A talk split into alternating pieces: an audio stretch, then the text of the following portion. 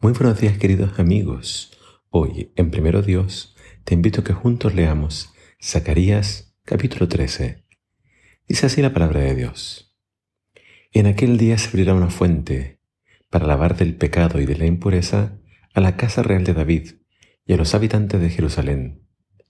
En aquel día arrancaré del país los nombres de los ídolos y nunca más volverán a ser recordados, afirma el Señor de los ejércitos. También eliminaré del país a los profetas y el espíritu de impureza. Y si hubiera todavía alguno que quisiera profetizar, su padre y su madre, que lo engendraron, le dirán, has mentido en el nombre del Señor, por tanto debes morir. Y sus propios padres traspasarán al que profetiza.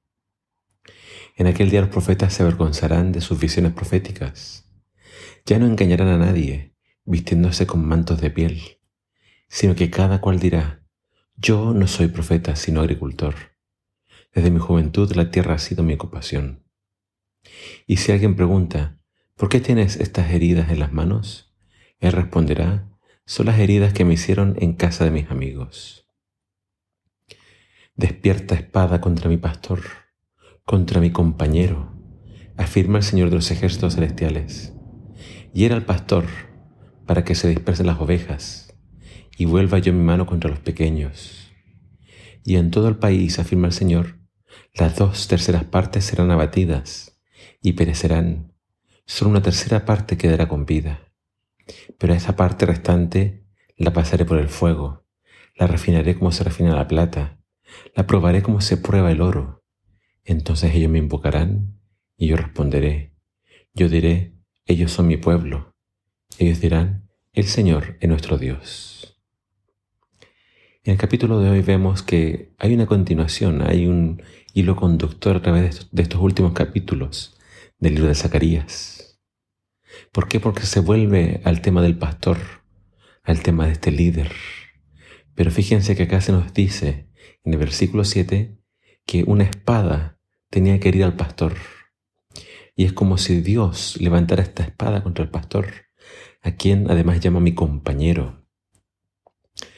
Entonces se le habla de mi pastor, mi compañero. Este lenguaje nos recuerda mucho al de Isaías, donde dice que Dios tenía que abatirlo, que Dios tenía que poner sobre él el pecado de todos nosotros. Está hablando de una muerte vicaria, y es por eso que al principio de este capítulo se nos habla de que gracias a esto se abrirá una fuente de salvación, donde Dios limpiará los pecados de su pueblo. Entonces el pastor del capítulo 11 que no fue valorado por el pueblo, sino que fue despreciado. El que en el capítulo de ayer dice fue traspasado. Acá se nos habla de que una espada se levanta contra él. Entonces, esa es la fuente de el perdón. Esa es la fuente de salvación, la muerte del Mesías, la muerte del Cristo. Cristo tuvo entonces que sufrir para que entonces nosotros encontráramos el perdón. Pero acá también nuevamente se habla de que no todos van a quedar con vida. El rechazo del Mesías iba a provocar que sobre Jerusalén cayera la ira de Dios. Y entonces muy pocos iban a sobrevivir. Pero de los pocos que quedaran, quedaría un remanente. Y ese remanente sería purificado por Dios. Ese remanente finalmente clamaría a Dios y ese remanente finalmente rechazaría por completo todos los ídolos y todos los falsos profetas. Dios espera que su pueblo le sea fiel. Dios espera que su pueblo le ame con todo el corazón. Dios espera que su pueblo se aparte del pecado. ¿Por qué? Porque su pecado fue puesto sobre Jesús. Así que si Jesús fue el pastor que Dios envió, quien dio su vida por las ovejas, nuestra tarea como ovejas es seguir a Jesús a donde quiera que vaya, obedecer su voz y siempre estar en sus caminos.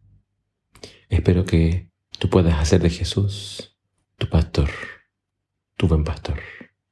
Que el Señor te bendiga.